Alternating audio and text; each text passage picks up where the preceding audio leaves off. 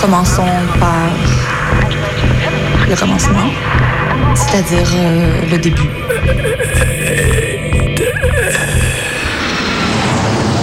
Mesdames, Messieurs, votre attention s'il vous plaît. Mayday, Mayday, quelqu'un reçoit Antenne dans 30 secondes. 30 secondes. Mayday, Mayday. Transmission. Transmission sur le 102.2.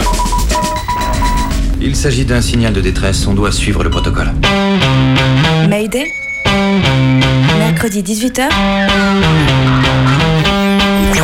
sur Radio Canu. Pendant une heure, se balader, explorer, interroger, rencontrer, jouer, faire des histoires et en créer. Mayday, l'émission qui passe le mur du son. Saison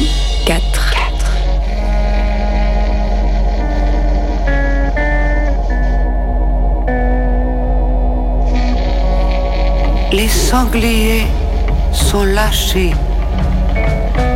Je répète, les sangliers sont lâchés.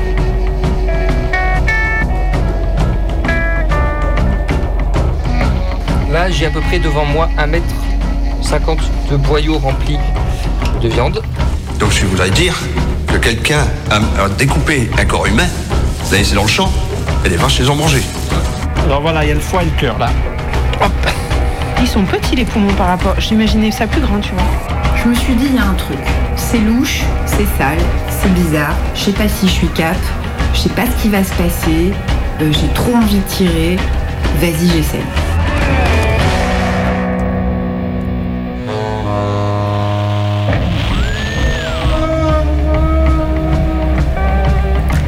Tendre ou nerveuse, saignante ou bien cuite, élevée ou chassée, victime ou résistante. Ce soir, Mayday s'empare de la viande. Et dans la viande, il y a des animaux que l'on tue pour les manger. Jusqu'à 19h sur Radio Canu. Et là, je fais quoi? Je fais pareil? Je fais de la chair à saucisse? Ouais, ouais, on va en faire de la chair à saucisse, de ça, oui, oui. Tu bouffes de la viande toi maintenant? Suis obligée de me raconter des histoires. Vous voulez dire qu'une vache folle serait capable de manger un corps humain Oui. On garde de, de la viande rouge, c'est sur le dos du cochon. On sale, on poivre et on roule très très serré. Alors voilà, chef, euh, on était en train de chasser. Oui, on chassait, on chassait, on chassait, on chassait. Et ça, c'est pas passé au hachoir, ça reste euh, comme ça. Il y a un proverbe qui dit. Euh, merde. Euh, Chez nous, chez nous, quand on tue le cochon, tout le monde rit sauf le cochon. Ah, pas bête ça.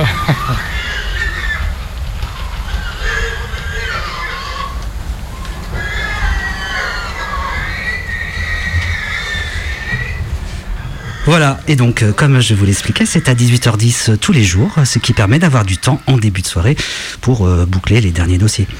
Enfin, c'est ainsi que messieurs Castex et Philippe euh, s'y prenaient. Ah oui, ouais, le repas du soir à 18h10, je, je vous avoue, je suis pas sûre d'y arriver physiologiquement. Oui, non, mais il n'y a évidemment aucune obligation.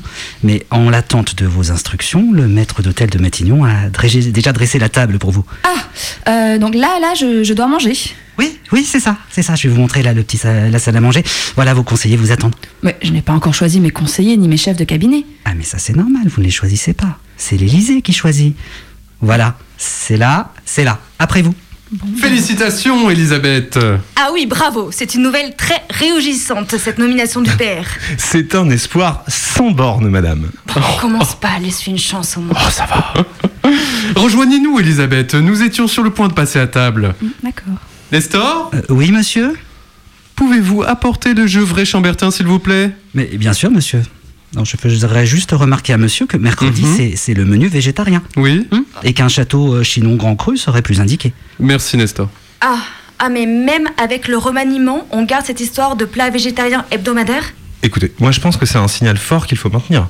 Madame Borne est tout de même première ministre directement chargée de la planification Oui, écologique. première ministre, tout de même. Bravo. Ah oui, bon, bon, merci. Mais euh, vous savez, dans le traitement des sujets litigieux, contre comme euh, la réforme des retraites, le fait que je sois une femme ne changera. Ah si, si, si, si j'insiste, le fait d'être femme change beaucoup de choses en la matière. La manière dont la femme sait gérer les conflits, par exemple, nous sera d'une grande utilité avec les partenaires sociaux. Oui, les gros syndicalistes moustachus sont nettement moins virulents lorsqu'ils ont en face d'eux une femme. Et j'en sais quelque chose. Ah bon Un gratin de brocoli sur son lit de poivron, revenu à l'ail, couplé d'un chinchilla d'aubergine. Ça a l'air délicieux. Je pourrais rencontrer le maître d'hôtel après le repas? Vous êtes sûr pour le chinchilla, Nestor? Euh, pardon, monsieur, oui, une parmigiana. Et voici le chaton chinon. Madame Bourne, vous en voulez un verre? Alors, Nestor est dyslexique, mais ça n'empêche rien sa qualité de majordome. Merci, madame. Euh, Non, merci Nestor. Je dois travailler ce soir sur la nomination des ministres au gouvernement. Ne vous en faites pas, Madame Borne. Tout est déjà fait. Euh, et si nous faisions le point sur ce que vous savez du prochain gouvernement Non, mais ces aubergines, elles sont excellentes. Oh, et la saveur de ces brocolis. C'est étonnant ce qu'un légume peut déployer Mmh. comme saveur. Oui, oui. Et ces carottes Vous les avez goûtées, ces carottes? Excellent. Bon, allez, il y a du bon au végétarisme, Ah je dois le reconnaître. hein. Oui, le, le- le maître d'hôtel se doit de trouver du goût ailleurs que dans le gras de la viande. Ah Et oui, ça, ça c'est pousse à l'innovation dans la cuisine. Et qui dit innovation Bon, écoutez, arrêtez votre cinéma. Il est où le lièvre là? C'est un repas végétarien, Madame Borne. Il n'y a pas de viande, pas de lièvre. Est-ce que l'on pourrait enfin parler des dossiers plutôt que de nos assiettes Euh, Les gnocchis du chef, fourrés à la ricotta et, Mon- et au basilic. les gnocchis, Nestor. les Euh, oui, mon plat préféré. Les dossiers, nom de Dieu, les dossiers Bon, madame, euh, Euh, nous devons. euh, Vous dire la vérité. ou plutôt Nestor, pouvez-vous lui dire? Ça sera moins violent. Nestor, dites-lui. Oui, dans votre bouche, Nestor. Oui, bien sûr. Bon, qu'est-ce que c'est que ce cirque? Alors, Madame Borne, faut que vous sachiez, depuis la dernière cohabitation qui s'est terminée il y a 20 ans. Oui, ça je le sais bien. J'étais conseillère technique chargée des transports au cabinet du Premier ministre Lionel Jospin. Exactement. Eh bien, Mhm. il s'agissait en fait du dernier véritable gouvernement, ma- Madame Borne. Depuis, tous ceux qui se sont succédés sont factices. Et écoutez, j'étais ministre de la Transition écologique et solidaire dans le dernier gouvernement de Monsieur Castex. Vous êtes ridicule. Ah, Madame Borne, tous les ministres pensent sincèrement qu'ils sont ministres depuis 20 ans, Sauf le Premier ministre. que l'on doit mettre au courant. Voilà, la loi sur le quinquennat de 2000 avait pour but d'empêcher toute cohabitation et de favoriser une recentralisation du pouvoir autour du PR. Et depuis, ça a aussi un peu changé sur la question du pilotage de l'Élysée. Mais enfin quoi, vous, vous voudriez dire que c'est peut-être pas Emmanuel Macron qui gouverne vraiment? N'allons pas trop vite, Madame Borne.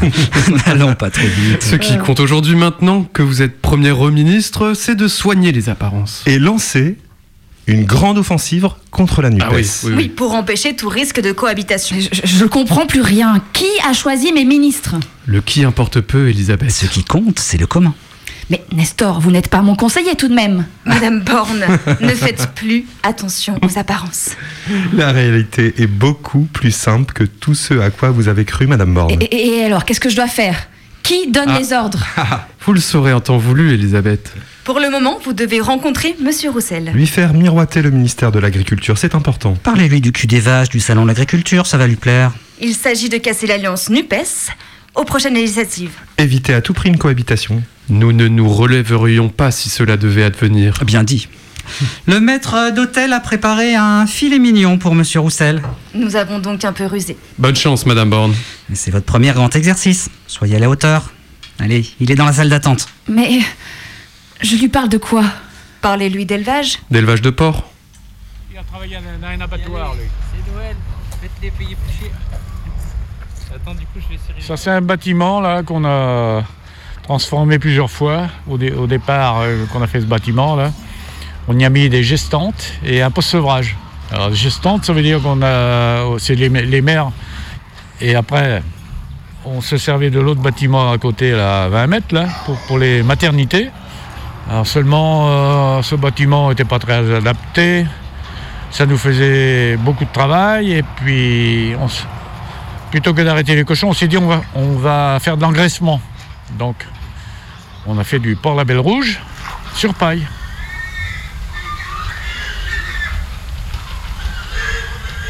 Moi, je suis éleveur euh, de père en fils. là. Et puis, je suis né un petit peu là-dedans. Là. On est dans la Vienne, dans le Montmorillonnais, côté de Montmorillon, euh, dans les terres de Brande.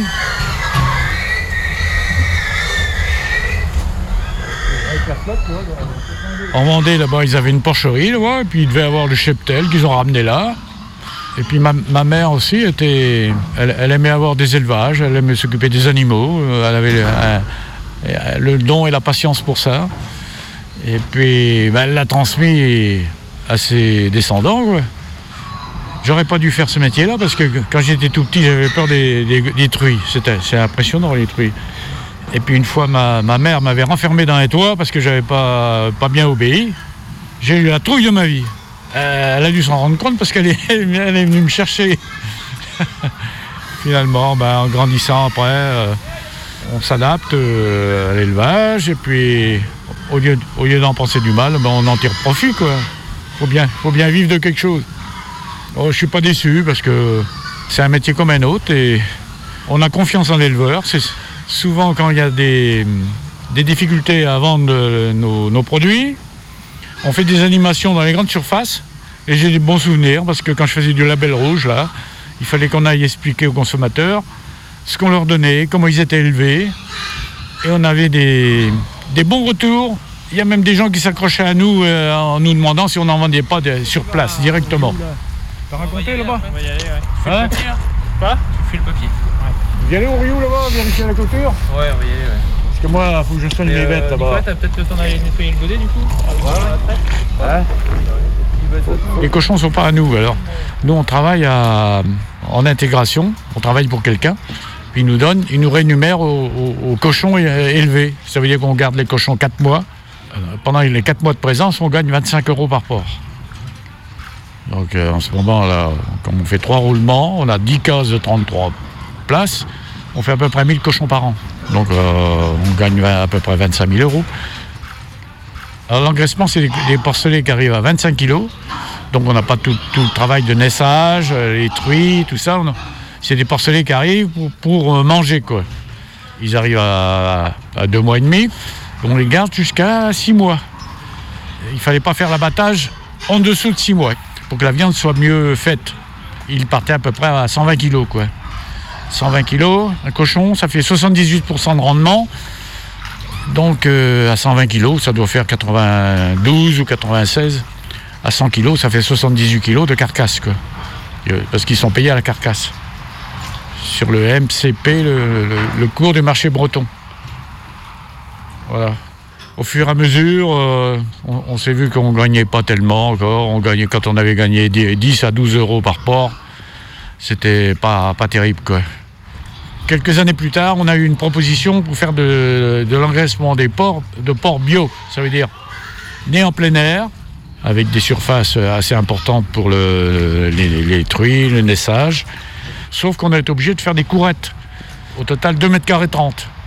Il faut que les porcs voient euh, dehors, comme, comme si, comme s'ils sont un petit peu en plein air, quoi. Ils voient le soleil, ils voient dehors. Comme ça, euh, les cochons sont, élevés plus naturellement. C'est des cochons heureux, heureux parce qu'ils ont 2 mètres carrés 30 de surface, dont 0,50 de courette. Ça veut dire qu'ils bou- ils bougent beaucoup, ils, sont sur paille, ils sont heureux. Ils sont bien. Les voir, eux, là-bas. Ils sont en train de trier les cochons, parce qu'ils ont été pesés. Tous ceux qui font 110 kilos, il, il leur faut une petite marque à l'oreille, à l'oreille droite, parce qu'on sait que la semaine d'après, il fera 115 kilos. Tous ceux qui font 115 kilos, on avertit le, groupement pour qu'ils partent à la- l'abattage, quoi. Puis après, on les, envoie au fur et à mesure qu'ils font le poids, qu'ils sont dans la norme. Ils sont payés aussi au, euh, au taux TVM, taux, taux de valeur musculaire. Alors, ils ont des appareils spécifiques pour mesurer à la- l'avant-dernière côte. Alors, plus, ils ont du muscle, plus le lot est, mieux, rémunéré. S'ils sont trop gras, par exemple, le prix est dévalué. Il est, il est pas en forme lui là. Non, il s'est fait bouffer le, le bout de la queue. Oui. Et il boite aussi. Tu penses que qu'est-ce qu'il a? Ben, il a. Je sais pas, il s'est peut-être fait mal quelque part, et puis après, ça l'a. Ça ça l'a mis un petit peu euh, en danger dans la bande, quoi, parce qu'ils se- ils se font pas beaucoup de cadeaux. hein. Quand il y en a un qui est un petit peu plus faible, des fois. euh, ben, les cochons, euh, souvent, euh, ils aiment vivre en groupe. Il paraît qu'ils ont la vue qui est, très diminuée. Je crois que c'est 2 dixièmes, 2 ou 3 dixièmes. Par contre, ils ont un, odorat, quand on passe dans la case, ils nous suivent à, la trace. Ils ont un odorat très développé. Et puis ils ont, une oreille euh, sensible, quoi. Et ils sont sujets au stress, il ne faut pas trop de bruit. Ils ont un rythme de vie. Ils, passent 8 heures à dormir, ils passent 2 ou 3 heures à manger, et puis 2 ou 3 heures à se promener, quoi. Voilà. Sachant que là, ils peuvent se nourrir euh, à volonté parce que les, les nourrisseurs sont ouverts, quoi.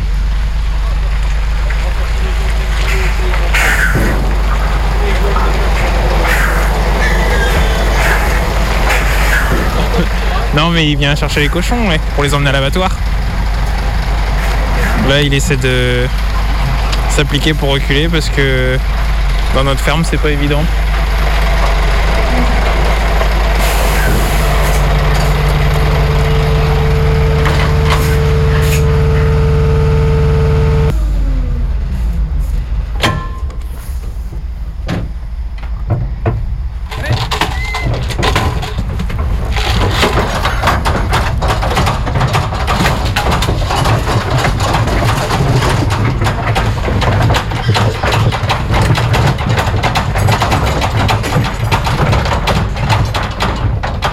Dans un camion. L'été, il vient assez tard le soir parce qu'il ne faut pas qu'il y ait trop de chaleur. Le cochon, euh, il est sensible au soleil. Donc c'est pour ça qu'on a même euh, mis les, brumisateurs dans la porcherie. Ils montent dans le camion et puis l'abattoir est à peu près à 100 km. Ils se font tuer la nuit à 3 h du matin. Il faut qu'ils soient à jeun au moins 12 heures ou 18 heures. Il ne faut pas que le cochon mange avant de partir à l'abattoir. Ils sont moins stressés dans le camion. Et puis il n'y a pas tout. euh, les intestins, tout ça sont plus propres quoi, quand, ils, les abattent. Et puis après, ils ont une unité de découpe. Et puis ils ont des, réseaux euh, pour, les, dans les supermarchés, dans les. Quand le port standard est à 1,15€, le, le port bio, lui, il est à 3,40€. quoi. Parce que c'est c'est tout le cahier des charges qui est derrière.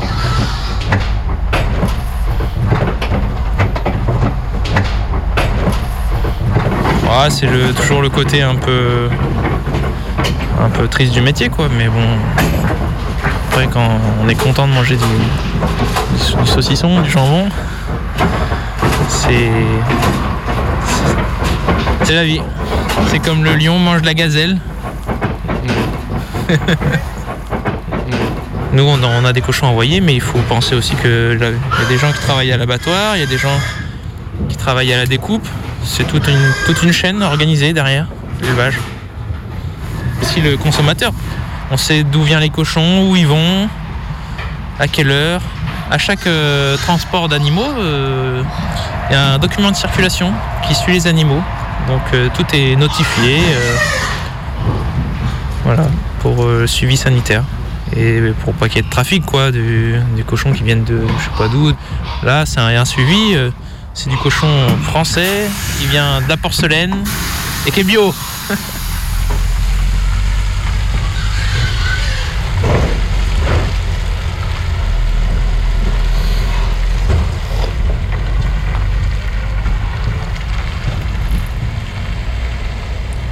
Difficile de dire quelque chose après ce reportage. Mon oncle et mes deux cousins, à qui je tends mon micro pour la première fois.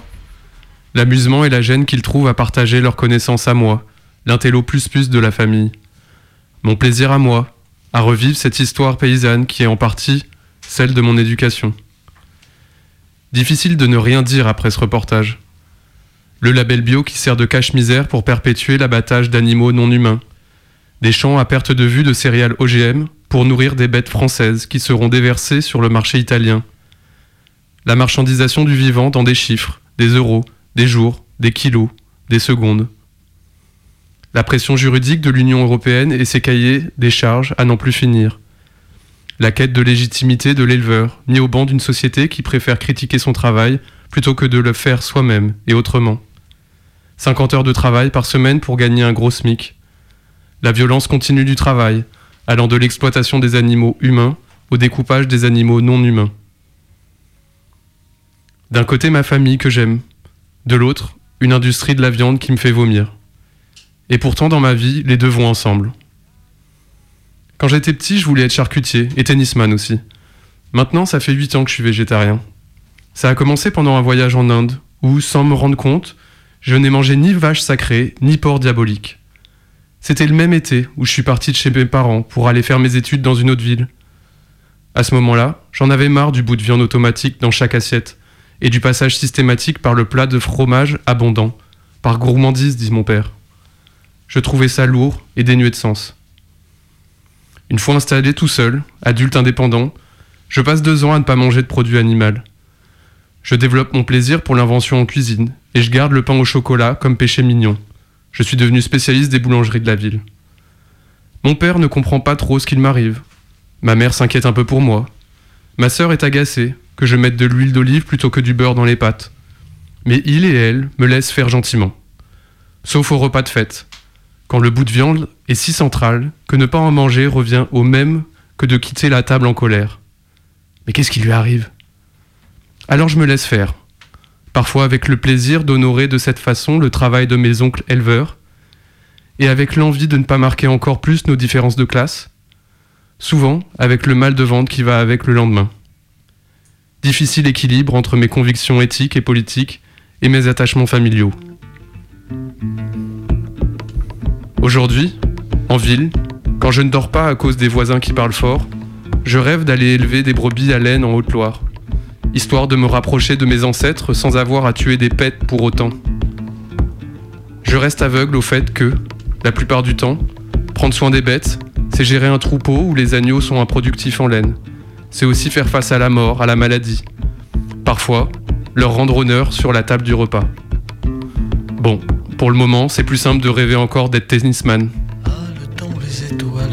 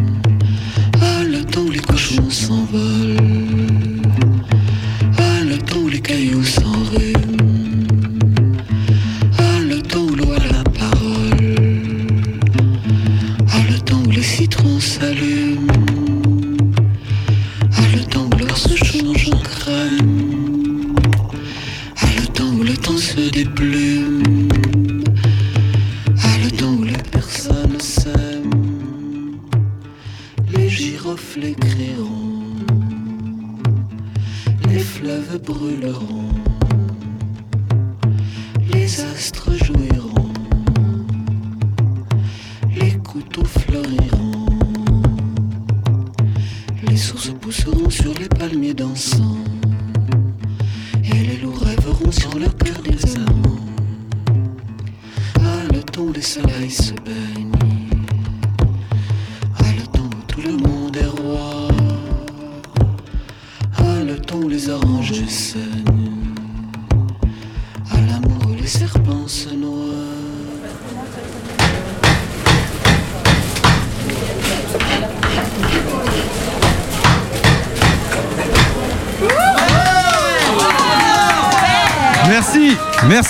Merci. La prochaine, c'est une tranche d'échine de porc. Allez, c'est parti, c'est parti. Ouais.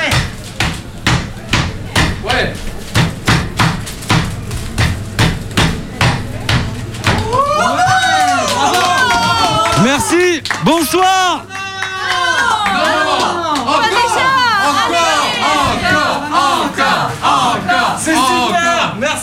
Merci, d'être venu. Vous êtes super. Merci.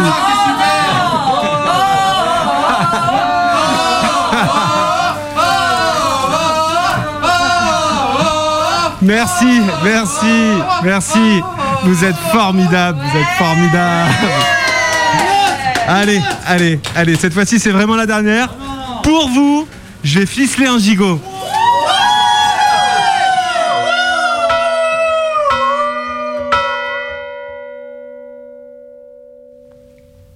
De mes fortes impressions d'enfant, c'est d'avoir assisté à l'un de ces drames ruraux. L'égorgement d'un cochon. Accompli par toute une population insurgée contre une bonne vieille dame, ma grande-tante, qui ne voulait pas consentir au meurtre de son gras ami. De force, la foule du village avait pénétré dans le parc à cochon. De force, elle amenait la bête à l'abattoir rustique où l'attendait l'appareil d'égorgement. Tandis que la malheureuse dame, affalée sur un escabeau, pleurait des larmes silencieuses. Je me tenais à côté d'elle et je voyais ses pleurs, ne sachant si je devais compatir à sa peine ou croire, avec la foule, que l'égorgement du porc était juste, légitime, commandé par le bon sens aussi bien que par le destin. Quand la ménagère chargée de soigner le porc se prend à l'amitié de son pupille, elle paraît ridicule, comme s'il était absurde, presque déshonorant d'aimer un animal qui nous aime. Les parents, les éducateurs, les médecins, sans compter le personnel si puissant qu'on appelle tout le monde, travaillent de concert à endurcir le caractère de l'enfant à l'égard de cette viande sur pied, qui pourtant aime comme nous, sent comme nous et pourrait progresser aussi sous notre influence, à moins qu'elle ne régresse avec nous. Car c'est là précisément une de ces conséquences les plus fâcheuses de nos mœurs carnivores, que les espèces d'animaux sacrifiés à l'appétit de l'homme aient été systématiquement et méthodiquement enlaidis, amoindris, avachis dans leur intelligence et leur valeur morale. Le nom même de l'animal en lequel a été transformé le sanglier est devenu la plus grossière des insultes. Quelle différence de forme et d'allure entre le mouflon qui bondit sur les rochers des montagnes et le mouton qui, désormais dépourvu de toute initiative individuelle, n'ose plus s'éloigner du troupeau. Même abattardissement pour le bœuf, que nous voyons maintenant se mouvoir péniblement dans les prairies, transformé par les éleveurs en énormes masses ambulantes aux formes géométriques, comme dessinées d'avance pour le couteau du boucher. Et c'est à produire des monstres pareils que nous expliquons l'expression d'élevage. Les végétariens, au contraire des gros mangeurs de viande, présentent une douceur de caractère et ont à cœur l'égalité de la vie. Il est vrai que ce sont là des qualités tenues en médiocre estime par les superhommes, qui, sans être supérieurs aux autres mortels, ont plus d'arrogance et comptent se rehausser par le mépris des humbles, par l'exaltation des forts. Nous espérons, bien avant longtemps, les carnivores auront du moins la politesse de cacher leur nourriture. Les abattoirs sont déjà relégués dans les faubourgs écartés, que les boucheries suivent le même chemin. Il s'agit de rendre notre existence aussi belle qu'il est possible. De même que parmi les carnivores, il en est beaucoup qui se refuseraient à manger la chair du noble cheval, compagnon de l'homme, ou celle du chien et des chats, les hôtes caressés du foyer, il nous tarde de ne plus entendre les voix bêlantes des moutons, les mugissements des vaches, les grognements et les cris stridents des porcs qu'on mène à l'abattoir. Nous aspirons au temps où nous ne passerons plus en courant pour abréger la hideuse minute devant un lieu de tuerie au ruisseau sanguignolant, aux rangées de crocs aigus où pendent des cadavres, au personnel taché de sang, armé de hideux couteaux. Élisée Reclus, à propos du végétarisme, 1901. Aujourd'hui, on les a bien cachés, les abattoirs. Ce qu'il s'y passe est tellement inconnu de la plupart d'entre nous que les vidéos prises en cachette par les militants antispécistes indignent toute une population qui mange de la viande tous les jours. Aujourd'hui, les enfants sont encouragés à s'attacher aux animaux. Ils sont les héros des histoires qu'on leur lit le soir. Pourtant, avant de les mettre au lit, on leur a sûrement servi de l'animal. Mais on ne leur a sûrement pas dit Finis d'abord ta vache si tu veux du dessert. Jamais ils ne passeront devant un boucher en train d'égorger un cochon. Certainement qu'ils ne feront réellement le lien entre leur assiette et les belles vaches de la sortie scolaire à la ferme que bien plus grand. Et si l'information les choquera d'abord, ils la relégueront dans un coin peu utilisé de leur mémoire, comme l'ont fait leurs parents qui s'indignent du traitement des animaux dans les abattoirs. On l'a bien caché, la souffrance des animaux, car elle n'est pas belle à voir. Mais leurs cadavres on les mange encore. Entre la pâte à tarte et la barquette de ravioli, on les achète sous plastique pour oublier d'où ils viennent.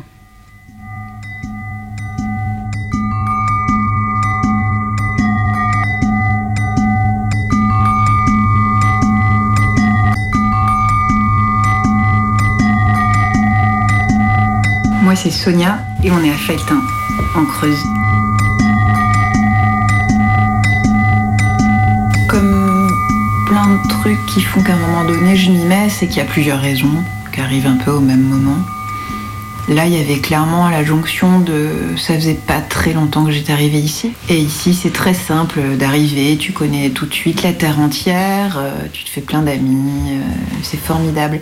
Sauf qu'en fait, c'est pas du tout la terre entière, c'est un certain milieu et c'est un certain milieu très homogène.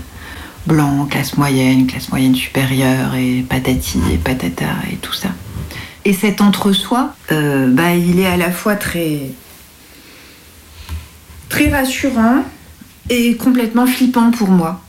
Il y a un peu ça, il y a un peu hein, le goût de la provocation basique. C'est-à-dire que vraiment, tous mes amis détestent la chasse et ce sont des anti-chasses primaires. Donc aller chasser, c'est déjà de la provocation. C'est pas foufou, mais c'est quand même une manière. euh, bah, C'était déjà un peu drôle quand je disais euh, je passe mon permis de chasser. C'était déjà, la discussion déjà partait en sucette quand même assez rapidement. Il y a euh, évidemment euh, mon rapport à ma grand-mère, qui a un rapport quand même très. euh, ouais, il y a quelque chose de très physique, quoi. Enfin, il y a quelque chose de l'ordre d'éminemment familier et de totalement étranger, quoi. En tout cas, quelque chose qui fait que moi, j'ai jamais pu être très claire dans mon rapport à la chasse et que hum, pour moi, c'est tout est beaucoup plus compliqué. la chasse, les chasseurs, tuer des animaux, tout ça.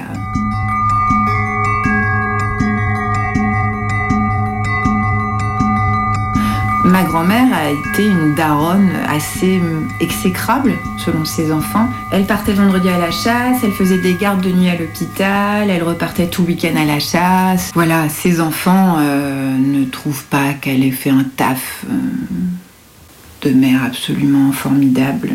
En tant que grand-mère, elle est charmée. Enfin, tu vois ta grand-mère qui a presque 90 ans avec son, son frère qui a 94 ans et son autre frère qui a 96 ans avec leurs fusils qui partent, qui déconnent, qui rigolent à mort. euh, Enfin, tu vois, et puis ils sont dehors, et puis ils se racontent des tas d'histoires, et ils sont très poteaux, quoi. Ils sont très proches. Du coup, ma grand-mère chasse avec son père depuis qu'elle sait marcher, et elle a ça euh, en elle euh, depuis toujours. Après, c'est très simple aussi, c'est tous les matins, elle se lève, elle met ses bottes en caoutchouc, elle boit son café, et on part tous les matins, que je sois là, que je sois pas là, quel que soit le temps. Et elle part. Et alors, quand elle part, c'est pas. Nous, quand on part se promener, on, se promène. Elle, elle part, euh, elle est comme ça. Tu vois, elle regarde les traces. Elle, elle fait fonctionner son nez, ses yeux. Elle regarde pas le paysage, quoi. Elle, euh, elle renifle, elle regarde, elle observe, elle dit. Bon, bref, elle sait, elle sait ce qui s'est passé pendant la nuit sur son territoire quand, alors qu'elle elle dormait. Il est rentré, il est sorti. Donc elle t'apprend quoi par exemple? Elle me montre les empreintes. Elle me dit voilà. Alors je dis ah mamie ça c'est plutôt. Elle- Alors elle trouve que j'ai une fascination pour les déjections d'animaux. Parce que moi je regarde vachement les crottes. Ah oui alors ça c'est peut-être un. Elle me dit oui c'est rigolo tout est très voilà chacun son truc. Donc elle m'apprend. Elle me dit tu vois bah là cette empreinte là c'est plus enfoncé c'est plus pointu donc c'est plutôt un chevreuil c'est pas un sanglier. Tu vois là c'est plutôt une laie ils étaient temps. Elle m'apprend à observer. Il y a un chêne, elle met du goudron autour et elle prend plein de bouts de bois et elle les met. Puis elle revient le lendemain. Et puis si les donc le goudron, ça attire les sangliers, ils se roulent pour, c'est un antiparasitaire. Donc ils font tomber les bouts de bois comme ça, elle, elle voit qu'ils sont passés. Puis comme ça, elle regarde autour. Donc elle sait combien ils sont en ce moment euh, dans ce pâté de maison. Voilà, elle me montre des trucs comme ça. Donc ma grand-mère chasse depuis qu'elle sait marcher. Georges, il chasse comme un parvenu. Georges, il n'a pas la culture de la chasse, il n'a pas grandi là-dedans. Il avait une culture plutôt ouvrière. Ce monsieur, vers 35 ans, c'est quelqu'un qui a 90 ans bientôt, donc un petit peu d'ascension sociale, plutôt que d'être simple ouvrier, il est devenu un peu commercial dans cette entreprise. Bref, 35 ans, il acquiert une certaine posture quand même, un certain revenu, tout ça. Et donc là, il se met à la chasse, la chasse loisir, qui est pas du tout, pas du tout. Je vais pas mettre des frontières là où tout le monde n'en est pas, mais c'est pas la même chose que d'être d'un milieu paysan, d'avoir un territoire, de le parcourir tous les jours, de connaître les animaux, voilà. Il a appris à chasser en mode euh, chasse de loisir, chasse de parvenu. Donc il chasse comme ses pieds. Après, il a beaucoup, beaucoup appris avec ma grand-mère, même si ça fait pas très longtemps qu'ils sont ensemble. Et donc, dans une des granges, t'as beaucoup, beaucoup de trophées de chasse. Beaucoup. Et dans ces trophées, euh, je pensais qu'ils étaient à ma grand-mère, vu que c'est elle, euh, Calamity Jane. C'est pas un George. Et en fait, non. Il n'y a qu'un seul trophée qui appartient euh, à ma grand-mère, alors qu'elle a, bah, a plus de 70 ans de chasse derrière elle. Et tous ces trophées sont à Georges, parce que Georges, lui, il avait l'argent. Quand, tu veux, faire monter des bois de serre et tout, tu payes. Et ça, c'est un certain prix. Ça coûte de l'argent, vraiment. Mais je pense que c'est pas que l'argent, c'est aussi une histoire de. De se la raconter, c'est tout. hein. Enfin, d'exhiber un sorte de. Bah, de tableau de chasse. Et que en fonction de si t'es un homme, une femme, euh, plus ou moins d'argent, bah tu fais pas. Et donc elle, elle en a un. Et tu vois, j'étais là un peu en mode, c'est injuste, toi qui euh, qui pourrait aligner. Enfin, euh, mais voilà, ça raconte quelque chose.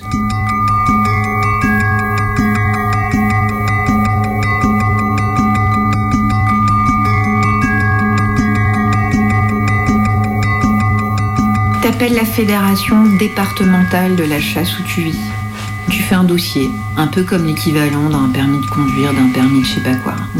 Petit moment administratif. Je pense qu'il y a le casier dedans. Donc j'ai eu quelques. Je me suis demandé, parce que vu qu'il y a les armes, tout ça, je me suis demandé euh, jusqu'où, quoi, euh, tout ça. En tout cas, il y a cette partie administrative. Tu fais ton dossier. Ensuite, tu as un premier rendez-vous. C'est pas pareil dans toutes les fédérations départementales. Mais tu as un premier rendez-vous euh, en mode QCM. Donc tu passes 2, 3, 4 heures à te faire des, euh, des diapos. Des diapos comme le permis là. Donc diapos avec QCM. On était une vingtaine. Beaucoup de jeunes et la moitié c'était des jeunes femmes. Autour de 20 ans. Bon, alors là, moi, je m'attendais à un moment hyper intéressant où on allait discuter. Pourquoi là, tu tires, tu tires pas? Non. T'oublies tout de suite. Des questions? T'oublies immédiatement de poser une question ou de demander l'explication de quoi que ce soit. Tu oublies quoi? Voilà, c'est vraiment une procédure. T'es là. Alors voilà, la nuit tombe, je tire, je tire pas. Hum. Bon, d'abord j'ai observé, puis après j'ai voulu poser des questions. Oui, mais je comprends pas. On dit qu'on doit pas tirer la nuit, puis là on peut tirer, mais pourquoi à ce moment Enfin, comprendre la logique. T'oublies. Il y avait vraiment pas de réponse. hein. Bon, en tout cas, voilà, tu, fais ta petite soirée. euh, oui, non, oui, non, peut-être, oui, non, oui, non, peut-être, je sais pas.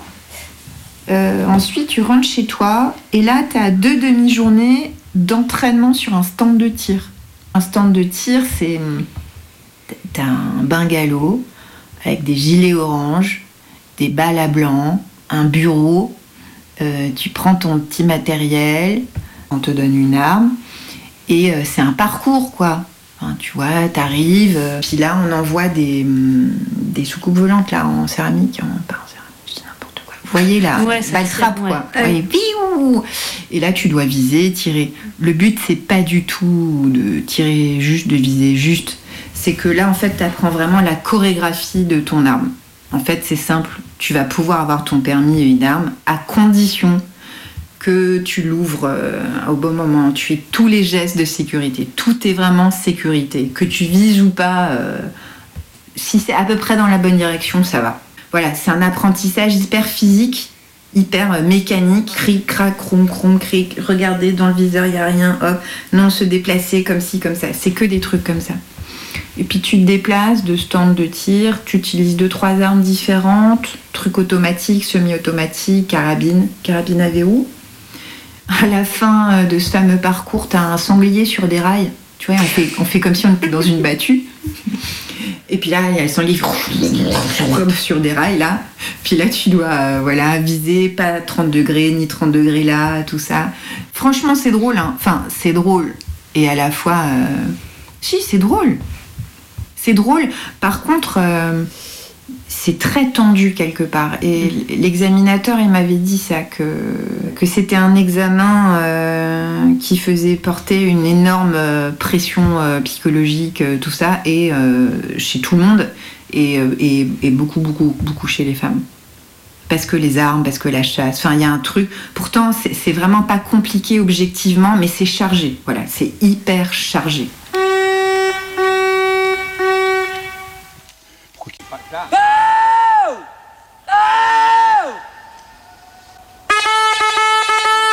Truc qui est, qui est super à la chasse, c'est le son.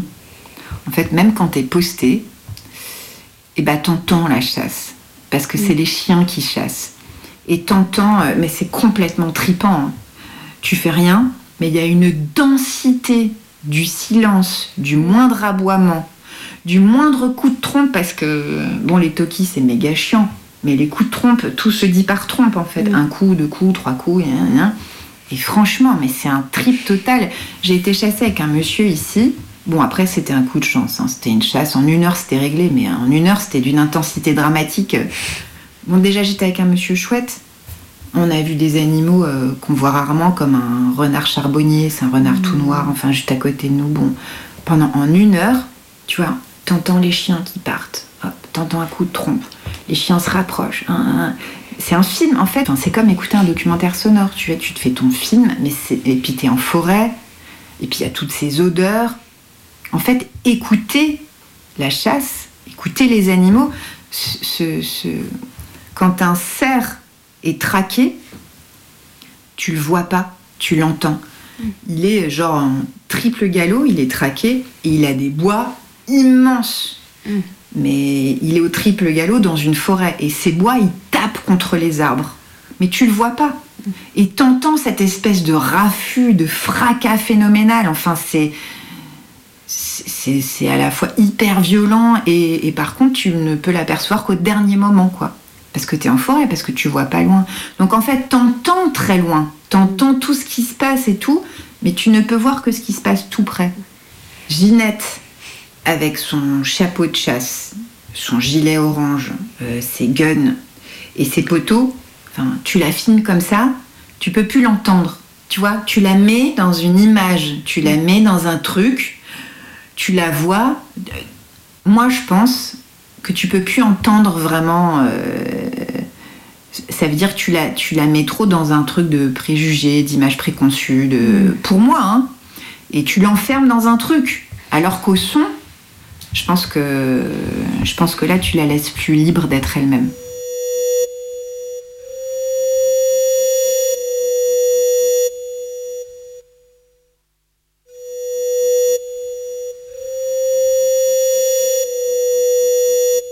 J'ai fréquenté des milieux euh, de camaraderie, etc., euh, où il pouvait régner parfois une certaine méfiance, froideur. Enfin, bon, ça n'a pas toujours été les endroits les plus chaleureux au monde.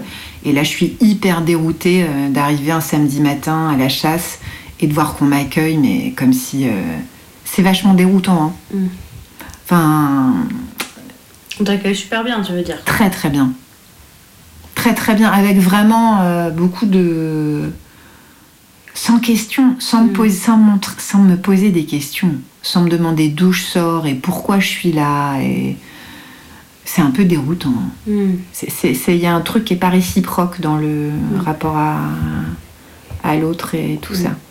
Et tu le perçois quand même comme un milieu super sexiste, par exemple Grave. ou- Mais ah, sans remarque, quoi. Par des gestes ou des. Si, si, avec Ah oui. des remarques, avec des remarques et avec des. Et quand même, tu te sens bien accueilli, quoi. Ouais.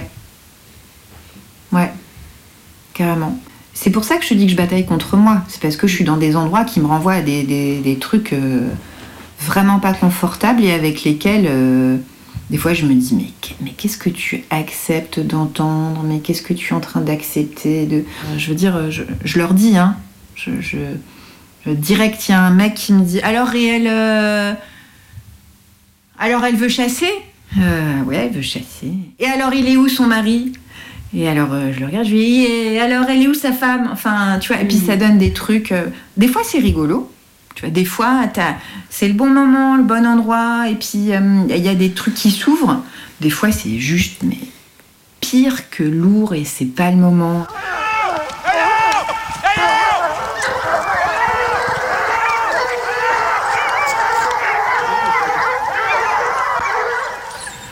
En fait, je sais pas quelle est la question autour de la mort. Comment, de quelle question il s'agit Qu'est-ce que ça suscite comme question la mort en fait? Pour moi, la question c'est plutôt la violence. Quelle violence est acceptable pour donner la mort? C'est-à-dire que donner la mort avec un coup de dague, c'est socialement beaucoup moins acceptable, alors que de foutre des milliers de porcs euh, dans l'industrie agroalimentaire, c'est acceptable. Donc, euh, est-ce que c'est la mort dont il est de, mort dont il est question? Ou est-ce que c'est de, de- notre rapport à la violence et de ce qu'on est capable euh, d'accepter, d'intégrer et pas de cacher? Je pense que c'est un des trucs qui m'intéresse le plus dans la chasse, c'est la socialisation de la violence. Parce que pour moi, un des problèmes, enfin, dans la chasse ou ailleurs, c'est euh, le fait de cacher, planquer, refouler, nier la violence. Alors qu'elle est inhérente, alors que c'est ontologique, alors que patati et patata. Et que là, enfin, bah, on la voit, elle est mise en scène, elle est socialisée pour de vrai, elle, elle doit se passer d'une certaine manière, à un certain moment, euh, tout ça, et, euh, et tu l'as, là. Ouais, c'est marrant, non, chez moi, ils tuent les bêtes, mais les bêtes d'élevage, quoi. Ouais, pas, ouais. Ouais. Pas les bêtes euh, sauvages, quoi. Ouais. Et mes grands-parents, ils ont toujours eu des animaux sauvages. euh, Moi, petite, on a vécu avec un sanglier à la maison. Ah et il y a des photos de famille où ma grand-mère, elle a un renard, euh, mon grand-père, il a. euh, voilà, parce que euh, sont à la chasse et puis qu'il y a un petit qui est là. Ah oui. Le petit, ils le prennent, ils le ramènent et ça peut être plein d'animaux différents. Et donc, ils sont un peu domestiqués, quoi. Ouais. Grave. Mais c'est incroyable, ça. Ah ouais, on allait en forêt avec le sanglier, Ouais. il restait avec nous. Ah oui. Non, mais c'est ouf, ça.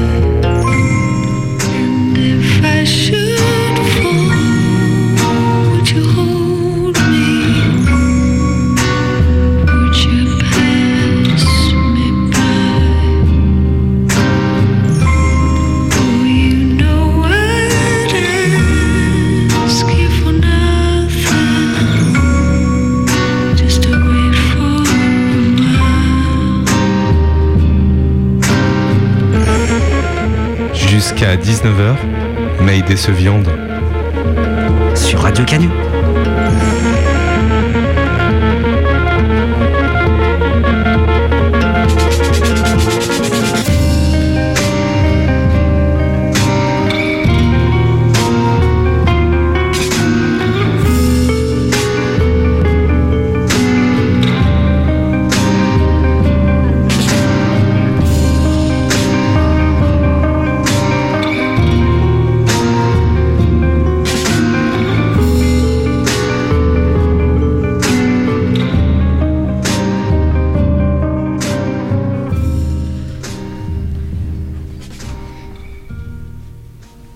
C'est l'histoire d'Enseta.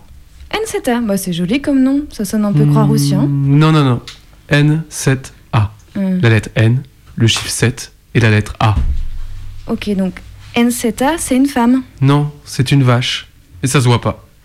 Mais c'est impossible ça, c'est techniquement impossible. Je ne sais pas, mais c'est comme ça.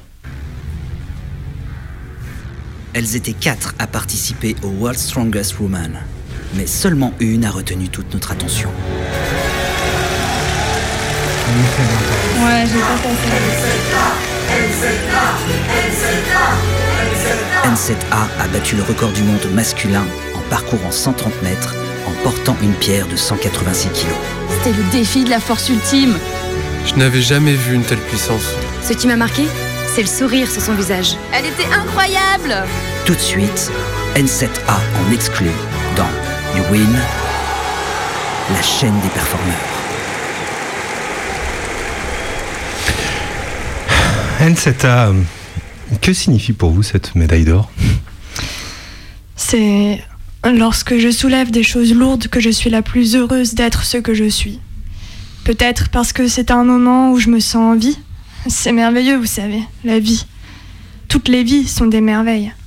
Cela dit, je ne crois pas être particulièrement forte. Je ne le suis que comparativement aux humains, qui sont physiquement très faibles. Par rapport aux animaux, vous n'avez pas beaucoup de force. Même les petits animaux sont plus forts que vous. Un canard, un chat, un lapin. Le monde est rempli de créatures qui pourraient vous détruire en un instant. Les singes, les requins, les kangourous. Vous êtes tous si faibles que pour vous, le monde est un endroit dangereux et effrayant. Vous avez développé une technologie qui vous a permis de tout détruire. Ça vous a rassuré de faire ça. Aujourd'hui, vous ne laissez vivre que les animaux qui vous amusent ou qui vous nourrissent. C'est à la fois terriblement égoïste, mais surtout très lâche. Euh, D'accord. Et après cette victoire, euh, quels sont vos projets? Oh, euh, je voudrais vivre au calme. Ici, il y a du bruit tout le temps, il y a tout le temps quelque chose à lire, à voir, une opinion à recevoir ou à donner, une indignation, un scandale. Je voudrais être simplement en vie et observer quel genre d'idées lentes et profondes me viennent dans la tête. Je voudrais les observer et apparaître, grandir et disparaître, pareil à des nuages dans un ciel d'été.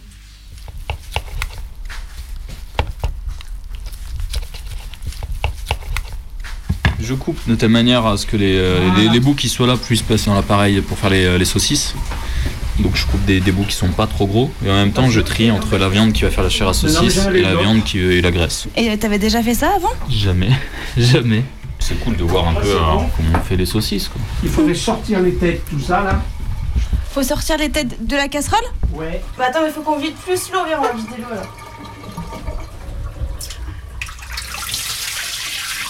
Crois qu'on s'est dit en fait qu'on bouffait du cochon toute l'année et qu'en fait on pouvait se faire notre propre cochon quoi.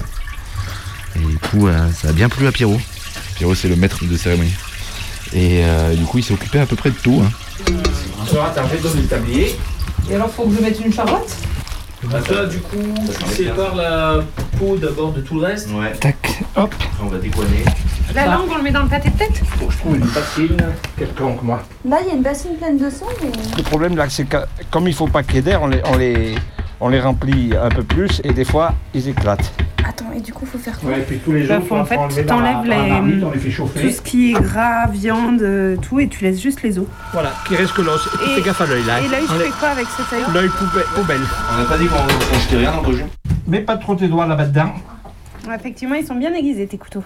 Tous les 10 cm environ, je crée une nouvelle saucisse. juste me laver Est-ce que quelqu'un pourra regarder sur un portable le temps de stérilisation pour les bocaux Hier matin on est allé à l'abattoir récupérer les, euh, les bestiaux.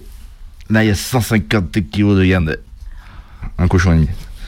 Deux têtes, trois moitiés de cochon, trois jambonneaux. Et il a acheté du foie en plus. Ouais je crois que c'est ça. Que le matin où on est passé, il y a trois personnes qui sont venues récupérer des cochons. On rajoutera un peu d'eau là-dedans. C'est quoi là-dedans Des os. Le, le cochon, c'est quand même, ça ressemble à l'homme énormément. L'homme est fait pareil, pratiquement. Mais moi, je suis étonnée des, des proportions. Je pensais que c'était plus gros quand même un cochon. Quand c'est vivant, ça fait plus gros, oui. Alors voilà, il y a le foie et le cœur là. Le foie, on le met de côté. Pour le pâté de Hop, foie. pour le pâté de foie. Ah, ça sent un peu. Alors le foie, ça sent un peu. Ça sent. oh. Les viscères. C'est souvent Vous êtes toute la semaine, vous allez manger euh, là-bas Non. Vous êtes- pas non. Deux jours. C'est souvent que. que tu prépares les cochons? Euh, là, il y a quelques années que je n'en avais pas fait, sinon j'en faisais tout- tous les ans, j'en faisais un. Dans la matinée, C'est toujours la même période. Pourquoi c'est toujours en janvier là? Eh bien, parce qu'il fait, il fait plus froid pour que la viande se conserve. Et, et ça, c'est ton papa qui t'a montré euh, comment faire? Ouais, enfin, mon, mon père, oui, non, pas spécialement, mais mon père, mon père en faisait. Je faisais avec mon père, oui. Non, mais j'avais toujours des copains qui, avaient fait avant moi. hein. Voilà. Et tout ça, c'est la courade. Sauf ça. Ça, c'est poubelle ou c'est chien, tu vois là. Chien. Ça, c'est pour occuper le chien un moment. Et c'est quoi la courade? Alors, la- ça vient du patois. Courade, c'est comme cœur, cœur et poumon, quoi. C'est l'ensemble. Voilà. Et ça, ça passera dans la saucisse de courade, tout ça. Donc, ça sera découpé. Bah moi je peux le découper. Hein, T'as compris? Ouais, j'ai compris. Et ça va là-dedans. Là-dedans, il y a déjà les gratons. Il y a déjà les gra- il y a des gratons, il y a la gorge euh, du cochon, on y rajoute le cœur et les poumons. Et on y rajoutera un peu de, de chair à saucisse. Et on peut y mettre ça aussi si on veut. Des reins Ouais. Et euh, Clément, t'étais pas allé chercher un petit verre de blanc Euh, c'est moi qui ai été le chercher. C'est toi qui allais chercher Et, il, alors, est, tu l'as il perdu, est là derrière, là.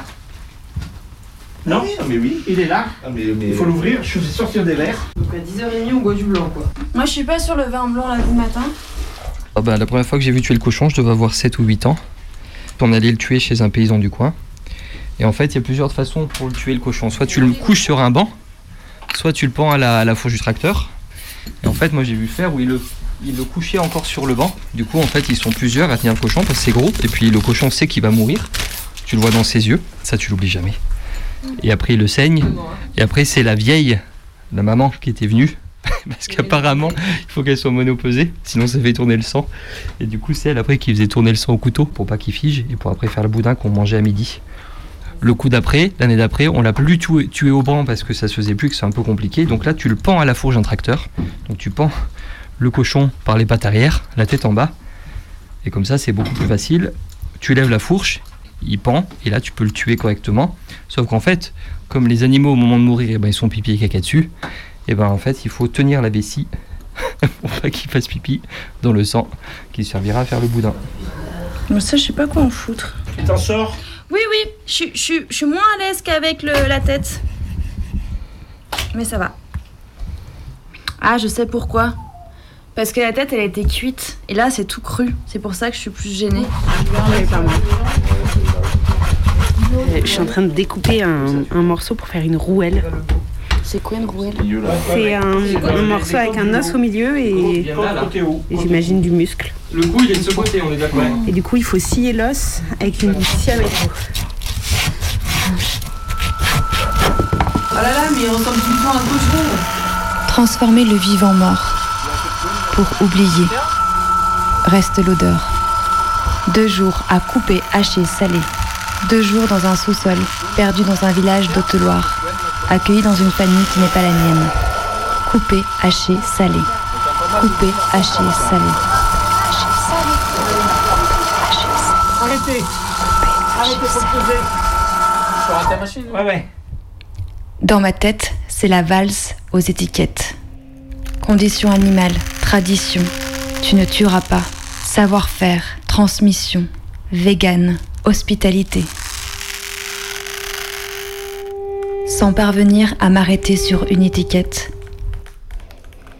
la valse continue.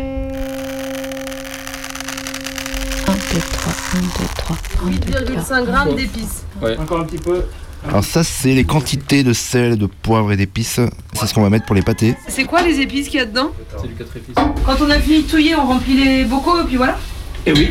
Mais vous mélangez bien, il faut bien mélanger. Hein. Ouais, ouais, Et on les tasse Ouais, ouais. Après, Flavien explique pour les bocaux, il faut bien nettoyer un torchon. Euh, les bords des bocaux pour pas qu'il y ait de la graisse sur les jouets. Sinon après ça passe. C'est bien touillé là On va faire à la main pour bien finir. Ah, faut le faire à la main. Hein. Ah bah voilà. Il y a les carottes au bout là. Les carottes elles sont dessous. Ouais, il y en a pas beaucoup des carottes. C'est quoi l'endosseuse C'est ça. C'est la machine à faire les saucissons. En fait, c'est comme une espèce de grosse seringue. D'un côté, tu mets le boyau, l'autre, tu mets la viande et en fait, tu pousses la viande dans le boyau. Vas-y, vas-y. Hop là. Je...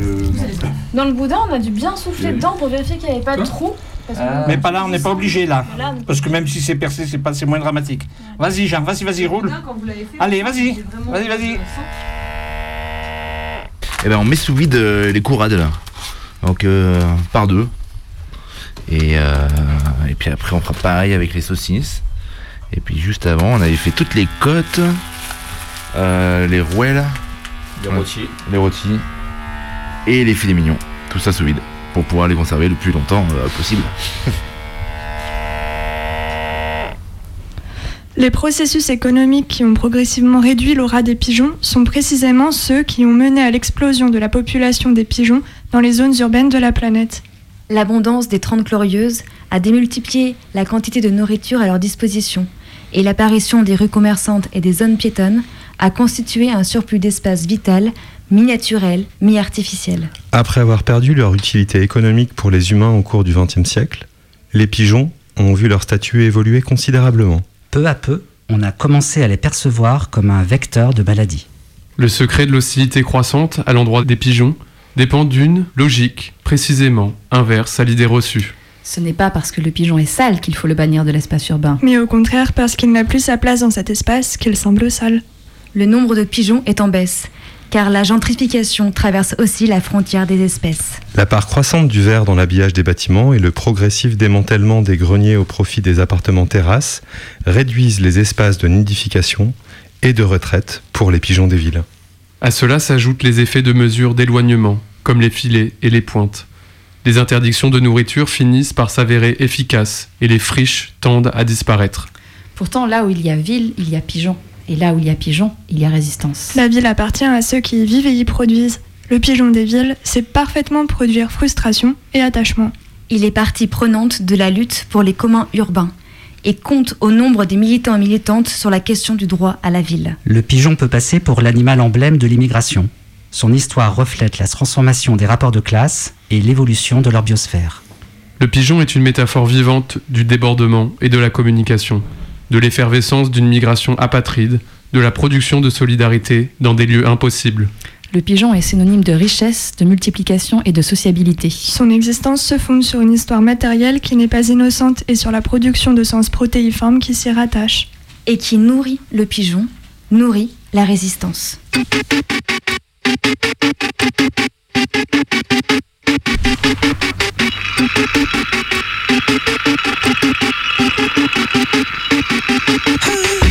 Vous venez d'écouter Mayday. Ce soir, on a parlé d'élevage, de chasse, de viande, de saucisses, de farce animale, de végétarisme. Et d'Elisabeth Borne. Et dans vos oreilles, il y avait aussi des pigeons, mais Brigitte Fontaine et Ariski. Et Portiched. Et là, c'est Atom, revu par Big Bits.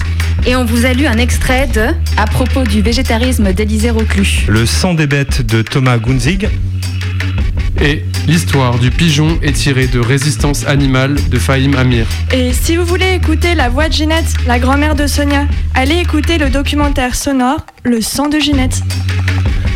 Dans un instant, c'est les Canus Info. On déborde un petit peu. Comme euh, d'habitude, non? Enfin, Et on revient la semaine prochaine. Mayday, c'est tous les mercredis 18h, Radio Canu.